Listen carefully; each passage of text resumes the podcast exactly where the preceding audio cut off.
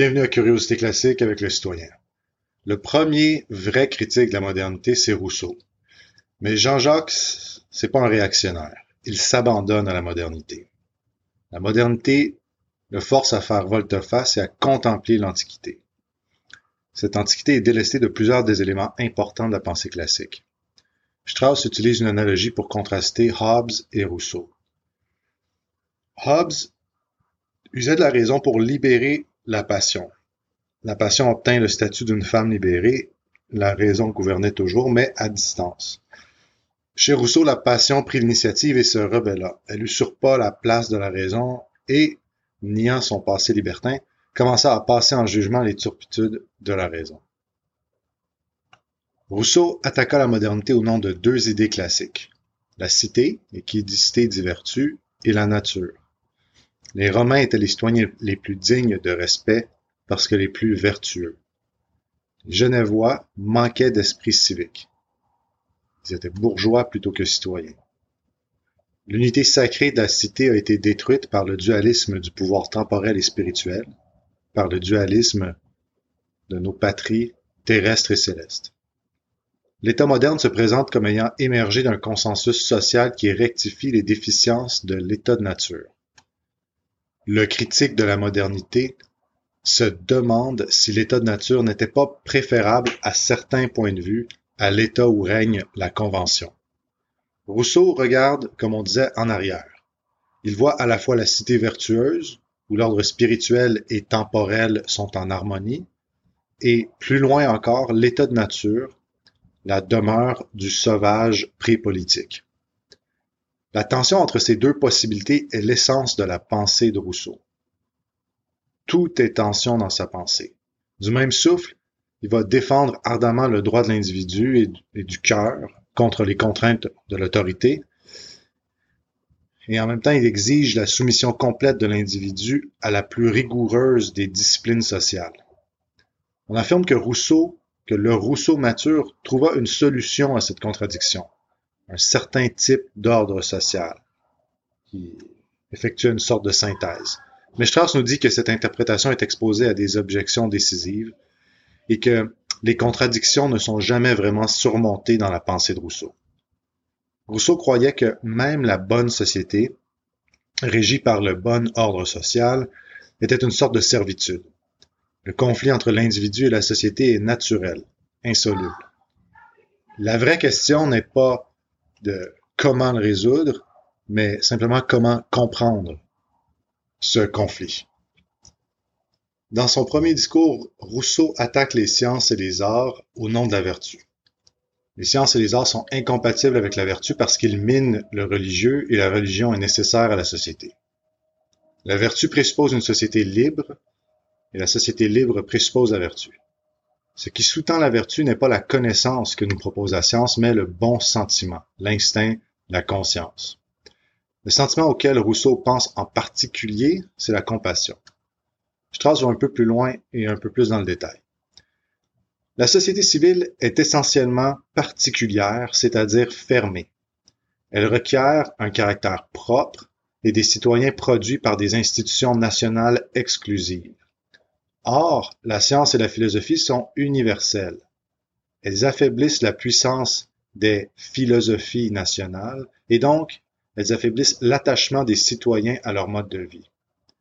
La société politique doit aussi se défendre des autres États et doit alimenter l'esprit martial du corps citoyen. La science et la philosophie sont incompatibles avec cet esprit martial. De plus, la société requiert que ses membres adhèrent à certains dogmes religieux et salutaires, par exemple, au dogme que les hommes et les femmes sont en tout point égaux. La science remet ces dogmes en question. La société requiert que le citoyen abandonne sa liberté naturelle au profit d'un conformisme eu-social. L'homme de science et le philosophe, au contraire, doivent suivre leur propre génie.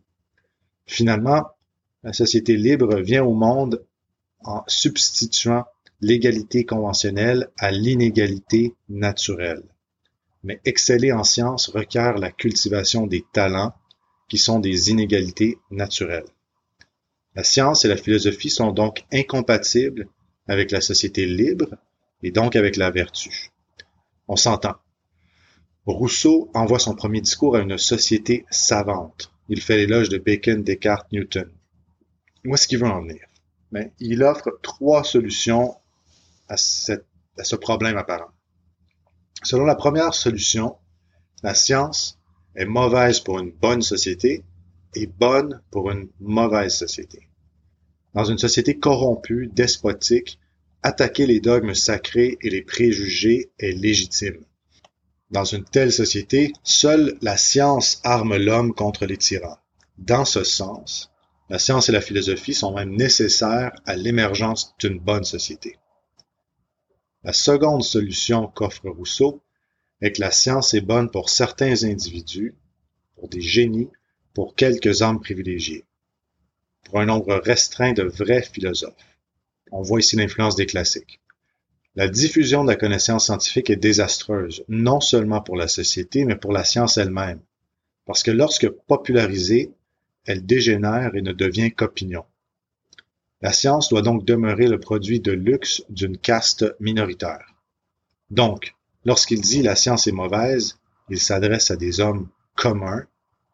Lorsqu'il dit la science est réservée à une minorité, il s'adresse à cette minorité. Ainsi, dans le premier discours, il attaque non pas la science comme telle, mais la diffusion de la connaissance scientifique. Il flatte aussi les membres de la société savante à laquelle il envoie son discours. Il réhabilite l'ancienne conception de la philosophie et l'oppose à celle des Lumières, qui espérait un éveil populaire général grâce à la diffusion de la science, de l'éducation, ce qu'on appellerait aujourd'hui la propagande. Finalement, voici sa troisième solution au problème que la science pose à la société. Les deux premières solutions résolvent la contradiction en distinguant entre deux types de récipiendaires du message scientifique. La bonne société versus la mauvaise, la caste minoritaire euh, intelligente versus la masse. La troisième solution, elle, distingue deux types de sciences. Une science incompatible avec la vertu, avec la vertu, la science qu'il targue de métaphysique, c'est-à-dire la connaissance théorique pure, et une science compatible avec la vertu, qui serait la science socratique la connaissance de sa propre ignorance. Ce scepticisme involontaire n'est pas identique à la vertu, parce que la vertu est la science des âmes simples. Alors que tous les hommes peuvent être vertueux, la science socratique est réservée à une minorité dont le travail est de défendre la science des âmes simples de la sophisterie. L'innocence est louable, mais elle peut être exploitée par des arguments fallacieux. Le vrai philosophe se fait donc le gardien de la vertu dans une société libre. Seul lui peut illuminer l'âme du peuple et lui enseigner son devoir et son juste rôle social. Pour ce faire, cette science socratique repose sur les sciences théoriques. Elle en est le couronnement. Idéalement, les études scientifiques seraient réservées à un cadre d'hommes aptes à remplir cette mission. Cette solution pourrait être considérée finale si l'homme vertueux était l'idéal de Rousseau, mais ce n'est pas le cas. Son idéal, son idéal euh, émotif, c'est l'homme naturel. Le deuxième discours est selon Strauss l'œuvre la plus philosophique de Rousseau. Il s'agit d'une histoire, une histoire entre guillemets, de l'homme. Rousseau raconte l'histoire de l'homme pour découvrir quel ordre politique est en accord avec l'ordre naturel. Acceptant le point de vue que les animaux, les brutes sont des machines, il ne voit qu'une différence de degré entre l'homme et les brutes. Des lois mécaniques expliqueraient la formation des idées. Cela dit, le libre arbitre de l'homme semble être une liberté échappant au monde mécanique et prouvant l'existence d'un aspect spirituel à sa nature. Mais étant donné que ceci demeure sujet à des disputes assez intenses, Rousseau insiste alors plutôt sur l'aspect perfectible de la nature humaine, plutôt qu'à son libre arbitre, pour le distinguer des animaux. Il fait ceci pour rendre la base de son argument acceptable à des matérialistes aussi. Alors, quelle était cette condition naturelle? Premièrement, il est d'accord avec Hobbes que la loi naturelle prend racine dans des principes et des élans antérieurs à la raison. Il est d'accord que la préservation de soi est le moteur des motivations humaines et qu'il s'ensuit que chacun est le juge de ce dont il a besoin pour assurer sa préservation. L'état de nature est en ce sens solitaire. Absence ici non seulement de société, mais aussi de sociabilité. Voici alors que Rousseau prend congé de Hobbes. Hobbes n'était pas allé assez loin. Il décrivait un homme civilisé transplanté dans l'état de nature, pas un sauvage dans son, habitat naturel. Hobbes nie que l'homme soit social dans l'état de nature, mais il imagine déjà des hommes déjà socialisés dans l'état de nature. Rousseau croyait que Hobbes et Locke n'étaient pas retournés véritablement à l'état de nature. Ils s'étaient arrêtés trop tôt et avaient pris pour modèle une version primitive de l'homme déjà civilisé plutôt que le noble sauvage. Ils avaient imaginé comment des hommes de leur temps auraient agi s'ils avaient été téléportés dans l'état de nature. Or voilà. Hobbes niait que l'homme était par nature sociale, parce ou sociable, parce qu'il renvoyait des hommes de son temps, des hommes, pour ainsi dire, déjà corrompus par la société, dans l'état de nature. Ces derniers avaient déjà été ternis par la vanité, par l'envie, par le désir de dominer, etc. Hobbes ne pouvait qu'arriver à la mauvaise conclusion quant à, leur, quant à leur vraie nature spontanée. En fait, même les sauvages auxquels avaient accès intellectuellement Hobbes et Rousseau dans la littérature, dans la littérature proto-anthropologique de l'époque, vivaient déjà en société. Ils auraient, à mon avis, ils auraient dû commencer à remettre en question leurs leur prémices, mais enfin, au lieu de remettre en question ces prémices, Rousseau se dit qu'il fallait remonter plus loin encore et imaginer l'homme sauvage tel qu'il le croyait être, c'est-à-dire vraiment sauvage, présocial et malléable. Rousseau finit par construire un monde aussi idéalisé que celui supposément créé par les anciens, raison pour laquelle il fallait théoriquement rejeter au départ leur système philosophique et partir à neuf dans un monde moderne. Seconde raison que Rousseau euh, prend pour prendre congé de Hobbes, Hobbes nous enseigna que pour que le droit naturel soit effectif, il doit être ancré dans nos passions. Mais d'autre part, il concevait les lois de la nature de façon assez traditionnelle, comme des théorèmes qu'on peut prouver en utilisant la raison. Rousseau maintient qu'il faut aller au bout de l'intuition hobbesienne et considérer que ce ne sont pas seulement les droits, mais aussi les lois naturelles et les devoirs naturels de l'homme qui sont ancrés dans les passions. Elle doit avoir quelque chose de beaucoup plus puissant comme support que la simple raison discursive. La thèse de Rousseau selon laquelle l'homme est naturellement bon doit être comprise à la lumière de son affirmation que l'homme, par nature, est quelque chose de préhumain. Je, répète. L'homme pré-social, l'homme dans l'état de nature imaginé par Rousseau, a quelque chose d'une brute. Il est par nature bon parce qu'il est par nature capable de devenir bon ou mauvais. Il est perfectible. Il n'y a pas de constitution humaine à, à proprement parler. Il n'y a pas d'obstacle naturel à la perfection ni la dégradation maximale de l'homme. Il est malléable. Si son humanité est acquise, cette acquisition doit être expliquée. Comme tous les penseurs modernes dont nous parlons ici, euh, sont influencés par la science mécaniste de l'âge moderne précoce. C'est normal de constater que Rousseau affirme que cette acquisition de l'humanité est le produit d'une chaîne causale accidentelle, pas question de téléologie. La transition de la période présociale à la période sociale de l'histoire de l'homme est le résultat de cette suite causale. Elle est contingente. L'homme devient rationnel selon Rousseau au fur et à mesure que le processus de socialisation s'accomplit. L'humanité et la rationalité de l'homme sont acquises. La raison émerge après les besoins du corps. En fait, elle émerge pour satisfaire ses besoins. Ceci est évidemment vrai si l'on repousse l'analyse très loin dans notre passé préhumain. Donc la réponse à ces besoins cause une augmentation de la population qui rend l'assouvissement de ces besoins plus difficile. L'homme est donc pris dans une boucle rétroactive qui développe progressivement sa raison. Toute la misère des débuts était nécessaire au développement de la rationalité. Depuis, les besoins physiques doivent être assouvis différemment sous différents climats. L'esprit de l'homme se développe proportionnellement à l'intensité de ses besoins et en fonction des circonstances locales. Le progrès de l'esprit humain et de sa rationalité est comme une rivière avec plusieurs embranchements. Éventuellement, le processus avance tant que l'homme parvient à comprendre le monde et l'ordre public peut, être érigé sur un socle solide. À ce moment-là, L'homme n'est plus façonné par des circonstances aléatoires, mais par sa raison elle-même. C'est comme une espèce de conception euh, proto-singularité.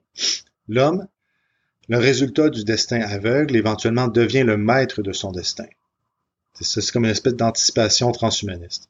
Rousseau part de sa doctrine de l'état de nature, mais la dépasse complètement. Ainsi, c'est l'homme qui s'auto-façonne.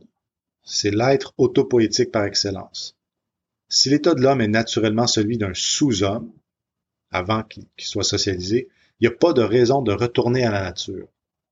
Ce qui est caractéristiquement humain, ce n'est pas cet état de nature, c'est le résultat de l'action humaine, ou plutôt le résultat de ce que l'homme a été contraint de faire. Mais il y a une part de Rousseau, la part sentimentale émotive, qui va toujours être attachée à l'état de nature, malgré tout le raisonnement qu'on vient de faire. D'où la tension fondamentale dans sa pensée. Donc l'humanité de l'homme est le résultat d'un processus historique. Rousseau croyait que le processus historique était accidentel, contingent. Ce processus ne peut donc pas fournir de standards à l'homme, de standards de conduite. Il pourrait, seulement en fournir un s'il y avait une fin transhistorique cachée dans le processus historique. Le processus historique ne peut pas être reconnu comme étant progressif sans connaissance préalable de son but, de sa fin. Voyez encore une fois une certaine tension. Ici, Rousseau nous dit que pour avoir un sens, ce processus doit culminer en la connaissance parfaite de l'ordre public juste. Pourquoi? Ben, dans, la, la, version de Strauss, il n'y a pas vraiment d'explication. Ce n'est donc pas tant une connaissance du processus historique qu'une connaissance de l'ordre public juste qui nous donne le standard. Puis ça, ça me semble hautement tautologique.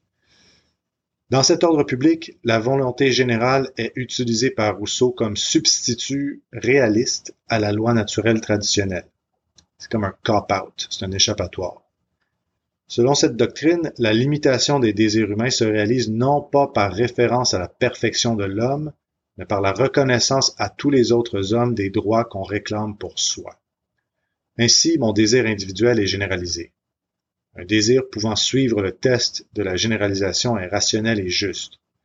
Rousseau refusait de retourner à la conception classique de l'homme, la conception classique que l'homme est un animal social, parce qu'il voulait maintenir une indépendance radicale à l'individu. La substitution de la volonté générale à la loi naturelle le lui permet. La liberté est l'obéissance aux lois que l'individu se donne à lui-même, une fois qu'elles ont passé le test de la généralisation. Je vais reformuler pour bien comprendre. Le droit naturel est ce droit appartenant à l'homme dans l'état de nature. Mais l'homme dans l'état de nature est dépourvu de traits humains. Il est une glaise malléable. Étant pré-social, il est aussi pré-rationnel et ainsi pré-moral. Mais s'il est pré-moral, comment pourrions-nous rechercher dans l'état de nature la base de notre moralité? L'état de nature ne peut pas nous informer de la marche à suivre pour construire une bonne société. L'homme doit s'affranchir de l'état de nature pour devenir homme. Tout ce qui a une valeur est dû à ce processus historique à travers lequel l'homme devint homme. Hobbes niait que l'homme avait une fin naturelle. Il croyait pouvoir trouver une base non arbitraire pour la justice en se limitant au début de l'humanité, à ses racines. Rousseau nous montre qu'à ses débuts, l'homme tel qu'il était ne nous sert à rien, il n'est pas normatif. La justice, le droit ne se trouveront donc pas dans la nature. Rousseau chercha donc dans le processus historique la base du droit et de la normativité. Puis pas seulement Rousseau, les gens qui l'ont suivi aussi. Ce moment dura environ un siècle. Cette approche suppose que le processus historique était préférable à l'état de nature. Mais que faire alors des périodes de déclin historique, de dégénérescence civilisationnelle? Qui peut vraiment prétendre connaître l'arc de l'histoire? Retournons à la contradiction fondamentale dans la pensée de Rousseau. Comme je le disais plus tôt, du même souffle, il défend ardemment le droit de l'individu et du cœur contre les contraintes de l'autorité, puis du même souffle, il exige la soumission complète de l'individu à la, loi générale. Dans les doctrines de Hobbes et de Locke, l'état de nature est le standard négatif. Il pose un problème auquel l'état ou le léviathan est la solution. Rousseau croit que la société civile souffre d'auto-contradiction, de conflits entre la liberté naturelle et la vertu citoyenne. Et ces contradictions sont absentes dans l'état de nature. L'homme civilisé est malheureux parce qu'il est radicalement dépendant. La société civile doit être transcendée non pas en direction, de la fin ultime de l'homme, mais en direction de ses débuts et de ses origines. L'état de nature devient le standard positif, alors qu'il était négatif pour Hobbes et Locke. Et ce, même si cet état était celui des brutes. Mais pourquoi? C'est pas un choix rationnel, c'est un choix de tempérament, c'est un choix émotif, de sentiment. C'est par affection, ultimement. La réponse de Rousseau à la question de la bonne vie va ainsi. La bonne vie est celle qui s'approchera le plus de l'état de nature. L'organisation politique permettant ceci est celle se conformant à la doctrine du contrat social. Avec l'apparition de la société civile, la compassion naturelle de l'homme disparaît. Il faut lui substituer le désir de préservation de soi. Ainsi, pour Rousseau comme pour Hobbes et Locke, c'est dans le désir de préservation de soi qu'il faut trouver les racines de la société civile. Pour garantir cette préservation de soi, on doit mettre en place un système de droit positif, conventionnel, pour protéger entre autres le droit à la propriété, même si ce droit positif finit par légitimer la possession de biens qui ont pu être acquis par des méthodes violentes et légitimes avant sa mise en place. À la compassion naturelle, on substitue la participation citoyenne aux assemblées législatives. Cette participation devient l'expression de ce qui était la compassion naturelle de l'homme avant sa socialisation. Tous seront ensuite sujets de ce qui sort de cette assemblée, de cette volonté générale, cet amalgame de milliers de voix. Rousseau exige littéralement l'aliénation complète des droits de chaque individu et leur transfert à la communauté au complet. Chaque individu, parfait et solitaire, devient une partie de cette entité, la société, qui garantit sa vie. Pour demeurer, entre guillemets, libre, dans le sens que Rousseau confère à ce mot, l'homme devient collectivisé et dénaturé. La liberté dans cette société rousseauiste n'est possible que si chacun est soumis à la volonté de la société. Tous les droits deviennent des droits conventionnels positifs parce que la société, la volonté générale, décide de tout. Le droit positif absorbe le droit naturel parce que la structure rendant les édits est en accord avec le droit naturel. Et ce nouveau souverain, par le simple fait qu'il soit, est toujours ce qu'il devrait être. OK. Mais la volonté générale ne peut-elle pas se tromper? Le peuple ne sait pas toujours ce qui est bon pour lui. Même les hommes sages peuvent se détourner du bien public si, si le bien public s'oppose à leur intérêt privé. C'est un problème de philosophie euh, classique pour, pour la démocratie. La solution de Rousseau, c'est que le législateur, le père de la nation, un homme d'une intelligence supérieure, attribuant une origine divine au code de loi qu'il aura développé, finira par convaincre le peuple de la valeur et de la sacralité de ce code. C'est un peu Deus ex machina, mais ok. Ça rejoint aussi la solution politique de Platon dont on a parlé dans l'épisode sur le droit naturel classique. C'est par les actions et les paroles de ce législateur que l'homme devient citoyen, que le conventionnel obtient le statut et la force du naturel. La société libre se préserve en obfusquant certaines vérités à la population, obfuscation contre lesquelles se révolte la philosophie. Le problème de l'impact négatif de la philosophie sur la société civile demeure. Cette solution semblait insatisfaisante à Rousseau. Oui, parce que le législateur remplace en grande partie la volonté générale qu'il a travaillé si fort à justifier.